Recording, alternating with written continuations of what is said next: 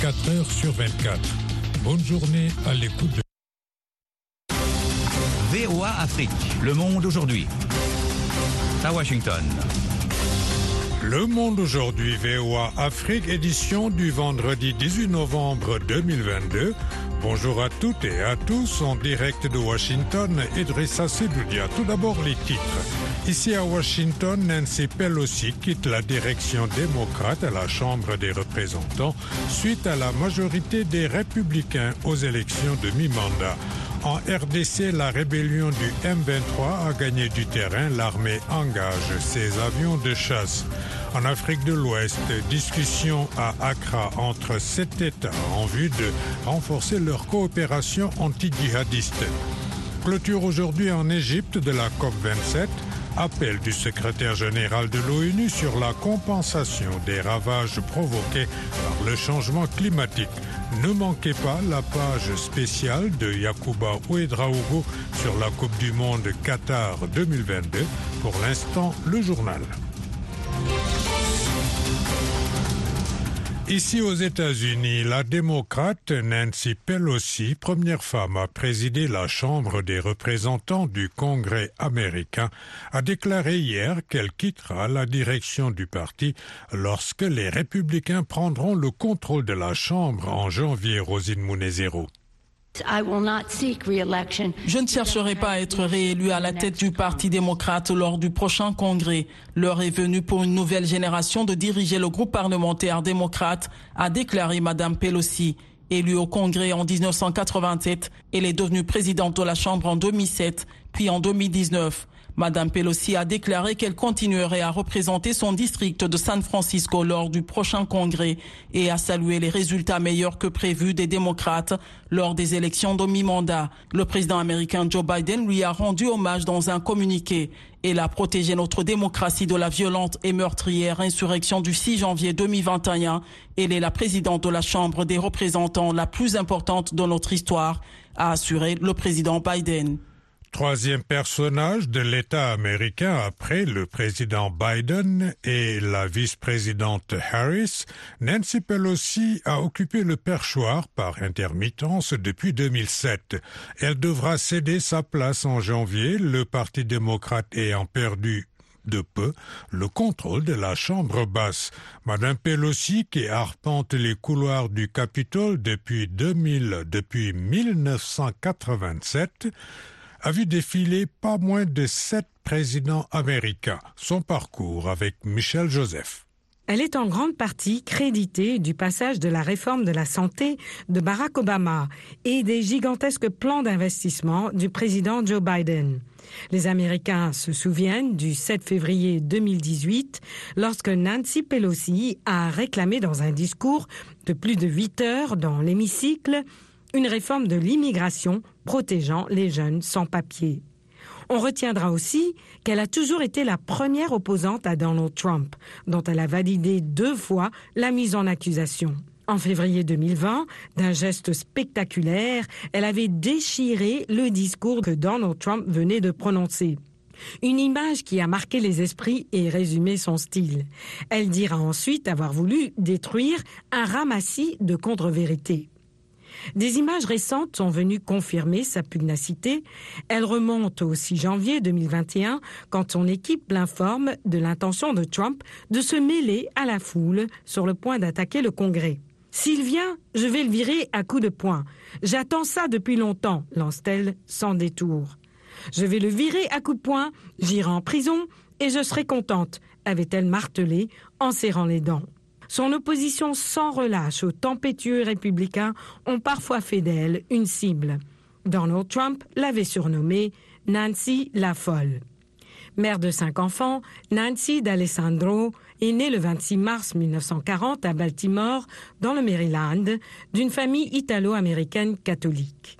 Diplômée du Trinity College de Washington, elle s'installe à San Francisco avec son époux Paul Pelosi et gravit les marches du Parti démocrate, remportant à 47 ans sa première élection à la Chambre.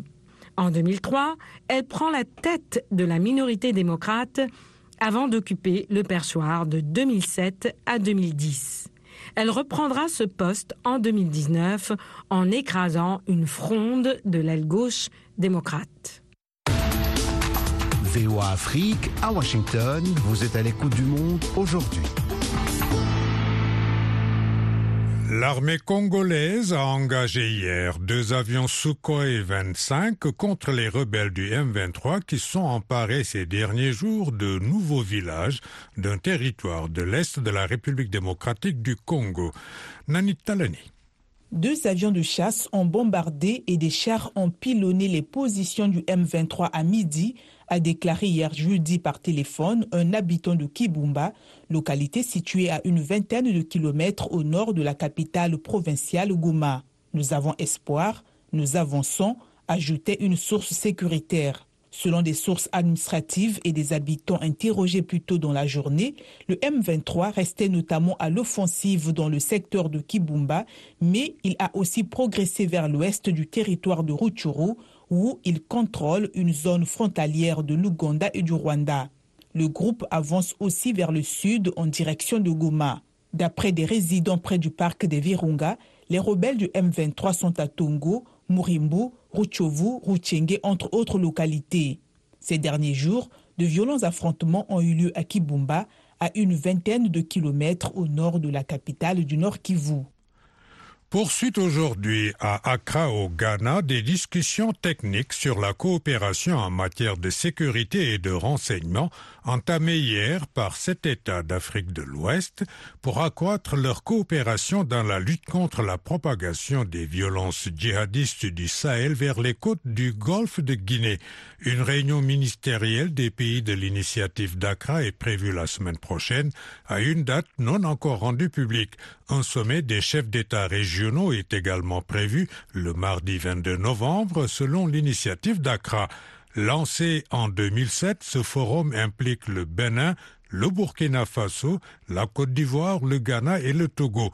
Le Mali et le Niger l'ont rejoint en tant qu'observateurs. Les discussions d'Accra doivent également associer des représentants de gouvernements de l'UE, de la Grande-Bretagne et de la CDAO. Le secrétaire général des Nations Unies, Antonio Guterres, a appelé hier les pays rassemblés à la COP27 en Égypte à trouver un accord ambitieux et crédible sur la compensation des ravages provoqués par le changement climatique, un sujet brûlant sur lequel butent les négociations alors que cette conférence sur le climat prend fin aujourd'hui, Jacques Aristide. La manière la plus efficace de reconstruire la confiance est de trouver un accord ambitieux et crédible sur les pertes et préjudices et le soutien financier aux pays en développement. Nous avons besoin d'action, a déclaré Antonio Guterres. Retarder la justice climatique serait un déni de justice, a martelé de son côté Sherry Rehman, la ministre pakistanaise du changement climatique. Pour Aliou Nendoy, le ministre sénégalais de l'environnement, les pertes et dommages sont un cercle vicieux qui doit être brisé. Le lieu pour le faire, c'est ici. Le temps pour le faire, c'est maintenant, à cette COP27, a-t-il insisté au nom du groupe à des pays moins avancés? Un projet de résolution sur la création immédiate d'une facilité financière dédiée à ces pertes et dommages a été déposé. Les États-Unis et l'Union européenne sont toutefois très réticents, mais l'UE a joué l'ouverture en annonçant plus d'un milliard d'euros de financement pour l'adaptation en Afrique, dont 60 millions pour les pertes et dommages. La vice-présidente américaine Kamala Harris rencontre conjointement ce vendredi les dirigeants du Japon, de la Corée du Sud, de l'Australie, de la Nouvelle-Zélande et du Canada après que la Corée du Nord a tiré un missile balistique intercontinental qui est tombé au large du Japon, a déclaré un responsable américain. Madame Harris, qui participe à un sommet Asie-Pacifique à Bangkok, rencontrera les cinq dirigeants en marge de ce sommet qui a démarré aujourd'hui. Plusieurs villes ukrainiennes, dont la capitale Kiev, ont de nouveau subi jeudi des frappes russes, privant d'électricité jusqu'à 10 millions de personnes, tandis que les premières neiges tombaient sur l'Ukraine, où les températures pourraient descendre jusqu'à moins de 10 degrés centigrades cette semaine. Le Kremlin a affirmé jeudi que les souffrances des civils en Ukraine étaient imputables au refus de Kiev de négocier. Des centaines de personnes en deuil ont manifesté jeudi dans les villes kurdes d'Iran, des protestations toujours marquées par des violences meurtrières deux mois après la mort de Marsa Amini.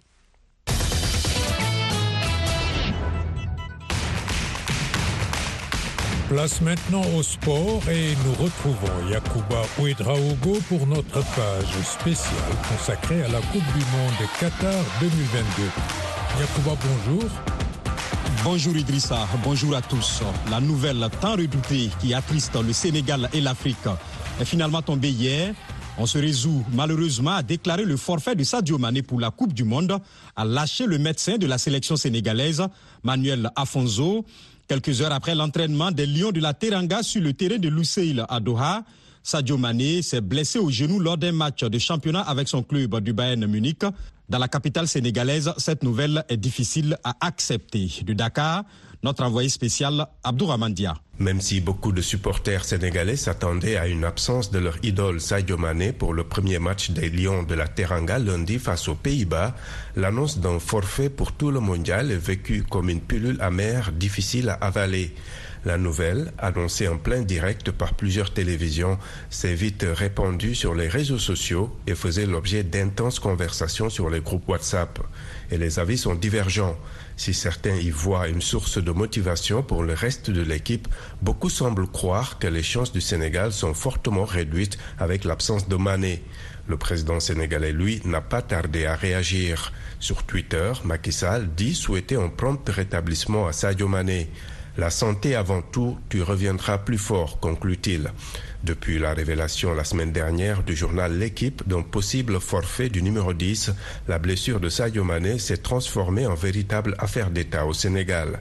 Reste à savoir si cela se transformera en sursaut ou en débâcle pour les Lions de la Teranga. Abdurrahman Dakar, VOA Afrique. Considéré comme l'âme de l'équipe nationale, le joueur natif de Bambali est impliqué dans plus de 50% des buts du Sénégal quand il joue. L'absence du deuxième au classement du Ballon d'Or prive l'attaque sénégalaise d'une arme majeure, comme nous le dit le consultant sportif Amdine Si. C'est un coup dur pour l'équipe nationale. Sadio Mane en 2021-2022, c'est 12 buts avec l'équipe nationale du Sénégal. Donc c'est l'homme décisif, c'est le leader, le taulier de l'équipe nationale du Sénégal que Aliou vient de perdre. Surtout que avec le forfait de Salou qui n'a pas de club, c'est le côté gauche du Sénégal qui est orphelin de Sadio Mané puisque le côté gauche c'était Salou comme latéral gauche et Sadio Mané comme milieu extranté gauche. C'était le point fort de cette équipe nationale du Sénégal. Il faut rapidement trouver une solution par rapport à ces absences. Amdine Si, consultant sportif joint à Columbus dans l'Ohio ici aux États-Unis. Ce mondial Qatari suscite beaucoup de critiques de la part d'organismes de défense des droits humains à cause des conditions inhumaines dans lesquelles stades, hôtels et autres infrastructures ont été construits, mais aussi du non-respect des droits des personnes LGBTQ et des problèmes environnementaux.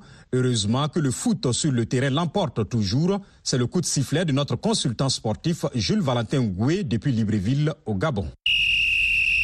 Rarement, organisation de Coupe du Monde de football n'aura suscité autant de polémiques que cette édition attribuée précipitamment au Qatar pour 2022.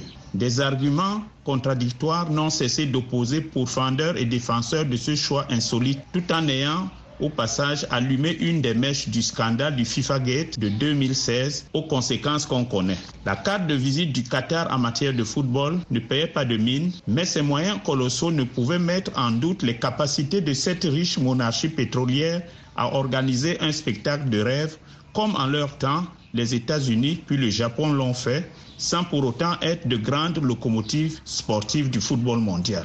Mais lorsqu'on connaît l'apport médiatique et financier du Qatar au football business, quoi de plus logique que de lui renvoyer l'ascenseur? Par contre, si le bas blesse, c'est à deux niveaux. Tout d'abord, au niveau de la préparation des infrastructures de ce chantier pharaonique, des manquements criards en matière de droits de l'homme ont été dénoncés. Quant aux conditions de travail ou l'opacité des contrats des travailleurs recrutés. Ensuite, sur le plan purement sportif, que le déplacement de la compétition de juin-juillet à novembre-décembre pour cause d'extrême canicule a alourdi considérablement les calendriers avec l'altération des organismes des acteurs qui pose problème. La probabilité qu'un pays anodin n'en profite pas pour soulever le trophée le 18 décembre n'est pas exclue. Mais trêve de supputation, le véritable bal commence ce dimanche avec un inédit Qatar et Équateur que les champions d'Afrique sénégalais vont suivre avec attention. À bientôt. Merci Jules. C'est ici que se referme cette rubrique spéciale consacrée au Mondial Qatar 2022. Merci Yacouba. De nouveau avec vous, Idrissa Sedoudia. Nous passons maintenant à nos dossiers du jour. Mené par l'ancien président kenyan Uhuru Kenyatta, le prochain dialogue de Nairobi sur la paix dans l'est de la RDC est perçu de différentes manières à Goma, chef-lieu du Nord Kivu. Pour certains, ce dialogue est inutile et n'aidera pas le processus de paix. Pour d'autres, une issue aux questions sécuritaires pourrait être trouvée si les parties prenantes montrent réellement de l'intérêt. Notre correspondant sur place, Zanem Neti Zaidi. La coordination provinciale de l'Union sacrée du Nord Kivu, une structure qui soutient le président Tshisekedi, dit ne pas croire en ces processus car personne ne versera son sang pour la RDC, explique-t-elle dans une déclaration rendue publique au lendemain du passage du facilitateur à Goma. Stéphane Machukano, coordonnateur de cette structure, pense que tout ce que fait Kenyatta n'est qu'une pièce de théâtre. Il ne faut pas s'y fier aux rencontres qui se font à gauche ou à droite. Le Congolais lui-même doit se battre pour son pays. Que Kenyatta vienne, joue ses jeux et rentre chez lui. Qu'est-ce qu'il va nous apporter? Nous les avons vus venir, ils sont aussi partis. Si les Congolais, vous ne vous levez pas pour votre pays, personne ne le fera pour vous. La société civile, pour sa part, dit qu'elle ne trouve rien à reprocher au processus de Nairobi. Espoir Aspirine, militant de la Lucha, explique qu'ils sont d'accord avec tout ce qui est présenté comme un moyen de trouver une solution à la guerre. En fait, nous, comme population civile, nous sommes d'accord avec tout ce qui peut nous amener la paix. Nous sommes totalement euh, ouverts à tout ce qui peut nous amener la paix, mais nous ne sommes pas d'accord à des négociations où on va imposer la RDC à des choses qui vont encore euh, percuter demain comme on avait mal négocié en, 2000, en 2012 avec ces, ces terroristes en 23. Amiral Bahati, analyste politique, rappelle que l'histoire du M23 n'est pas nouvelle. Il est également sceptique quant aux négociations de Nairobi et recommande au gouvernement de rester ferme et ne pas se laisser dicter. Donc le M23 existe depuis les CNDP, depuis les RCD jusqu'au point où ça s'est métamorphosé à M23. Et vous croyez que non? Qu'est-ce que ça va apporter le processus de Nairobi que le gouvernement n'a pas encore fait jusque-là avec l'appui de la communauté internationale? Pour rappel, c'est depuis le week-end dernier que Uhuru Kenyatta, ancien président du Kenya, a effectué son premier voyage en RDC en sa qualité de facilitateur du processus de dialogue de Nairobi. Dans son périple, il a même fait un bref séjour à Goma, ville touristique et capitale de la province du Nord Kivu, qui reste sous la menace de rebelles du M23. Zanem Netizaidi à Goma pour VOA Afrique. Votre rendez-vous quotidien sur VOA Afrique à Goma, c'est sur 96.2 FM en République démocratique du Congo. La population mondiale a franchi cette semaine la barre des 8 milliards d'âmes. Selon les projections, la moitié de la croissance démographique d'ici 2050 sera enregistrée dans 8 pays, dont 5 en Afrique.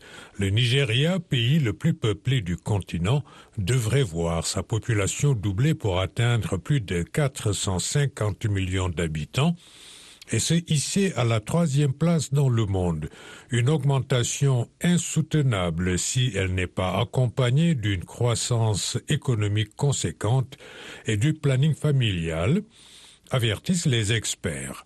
D'Abuja, un reportage de Timothy Obiezu, le récit est de Lionel Gahima. les perspectives démographiques mondiales de l'ONU ont franchi dans leur 27e édition le seuil de 8 milliards d'habitants, 11 ans après avoir franchi celui de 7 milliards. Cette croissance qui s'observe en dépit du déclin global de taux de fécondité résulte d'une amélioration de la médecine et des soins de santé et d'une baisse de taux de mortalité. Selon les Nations Unies, environ 70% de cette croissance est enregistrée en Afrique subsaharienne et les pays de cette région vont contribuer pour plus de la moitié à l'augmentation de la population mondiale d'ici 2050. D'ici là, le Nigeria, sixième pays le plus peuplé du monde, se hissera à la troisième place. La croissance économique et le développement devront aller de pair avec cette augmentation des populations, estiment les autorités. Erika Golson est la représentante au Nigeria du Fonds des Nations Unies pour la population. One of the things that concerns us as um, the UN L'une des choses qui préoccupe l'ONU est que ces progrès n'est pas distribué équitablement. Certains citoyens sont privés d'accès aux soins de santé de base, à l'éducation et la qualité générale de vie s'en ressent négativement. Nous voyons cela comme une opportunité pour la communauté mondiale de s'unir pour s'assurer que 8 milliards d'entre nous ayons une vie de qualité.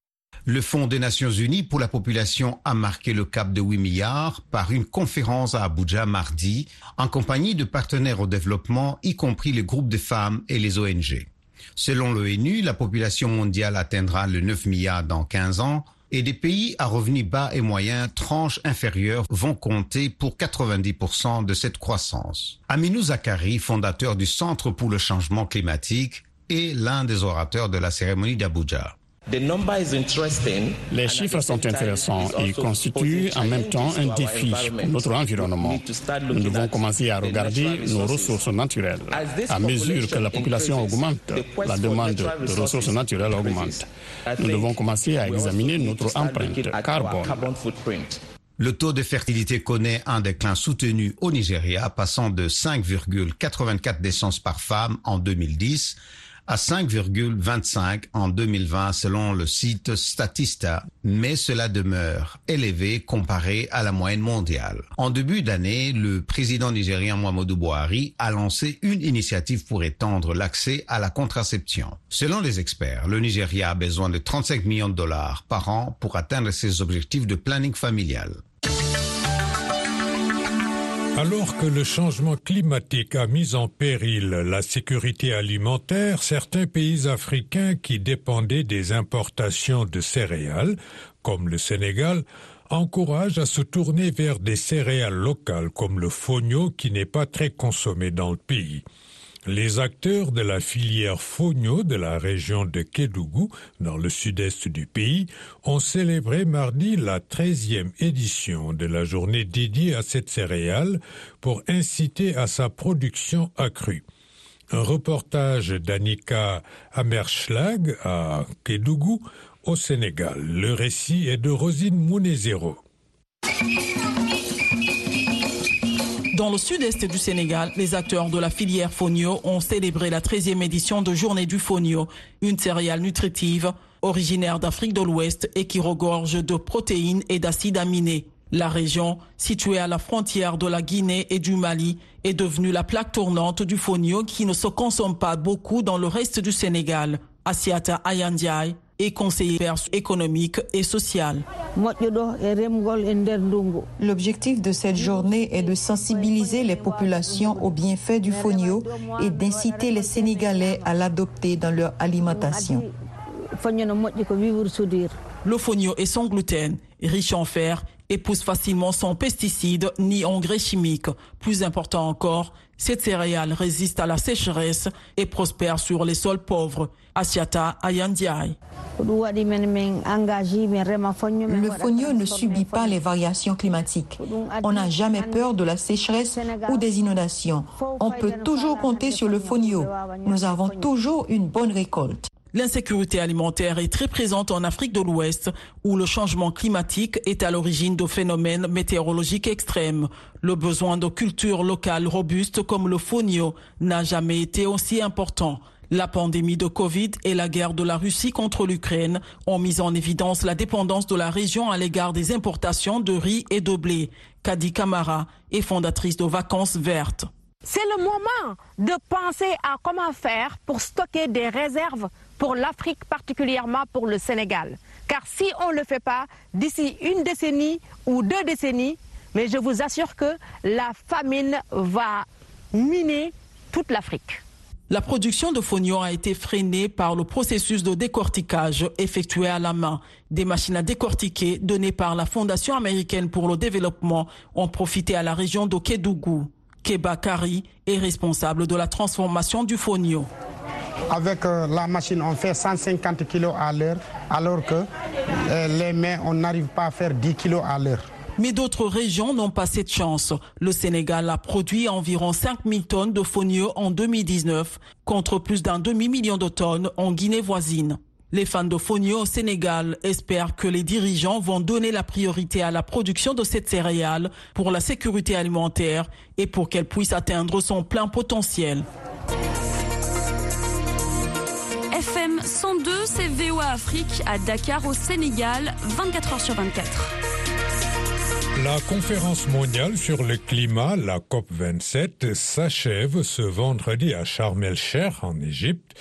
Après dix jours de travaux, les pays développés et en développement restent divisés sur la question du financement, notamment la création d'un fonds pour dédommager les pays du Sud déjà affectés par les dégâts climatiques.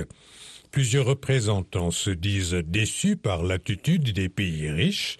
Mohamed Humfa a joint hier Augustine Nyamchi, président de l'Alliance panafricaine pour la justice climatique.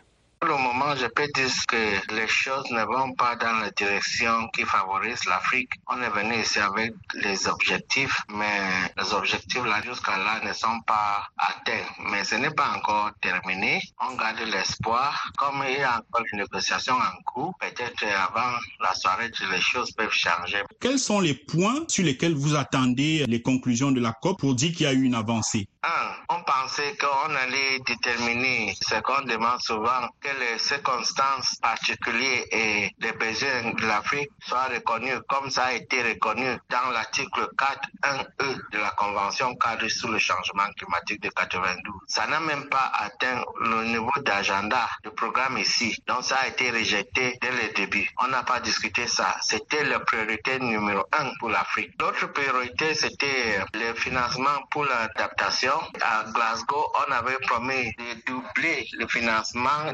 dédié aux adaptations. Jusqu'à là, on n'a pas même abordé ces questions ici. Troisièmement, le financement pour les pertes de dommages. On croyait qu'on allait avoir un financement. Qu'est-ce qu'on a eu? C'est une décision de commencer le processus pour tirer la conclusion vers 2024. Même l'ambition des pays du Nord pour diminuer les gaz à effet de serre n'a pas été aussi abordée en tant que tel. Donc à la fin, on a quitté Glasgow avec plus d'espoir qu'ici. Qu'est-ce qui explique selon vous que les pays riches soient autant réticents à satisfaire l'agenda des pays en développement qui souffrent des effets de ce changement climatique Les enjeux géopolitiques sont là. Ils sont en guerre en Ukraine et la Russie. Ils dépensent leur argent là-bas. Et je crois que ce changement climatique n'est plus leur priorité. Les pays développés, surtout en Union européenne, ils ont réouvert les usines de charbon et malgré le fait qu'ils avaient promis de diminuer ou bien de fermer tout ça, nous avons vu que les pays développés n'ont que leur intérêt.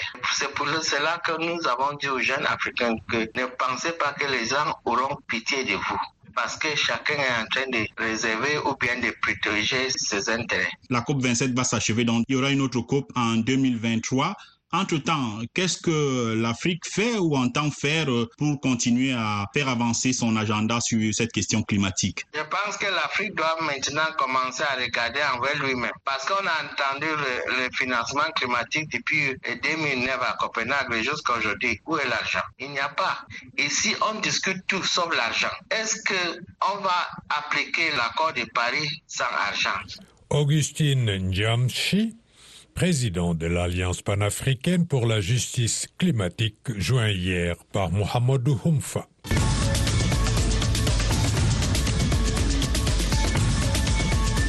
Voilà, c'est tout pour cette édition matinale du Monde aujourd'hui, VOA Afrique. Merci de l'avoir suivi au micro Idrissa Seloudia, à la mise en onde de Georges Léonard Sagno, à la console Kelvin Fowler.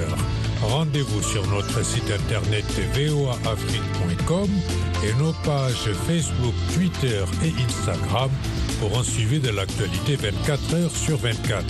Bonne journée à l'écoute de VOA Afrique.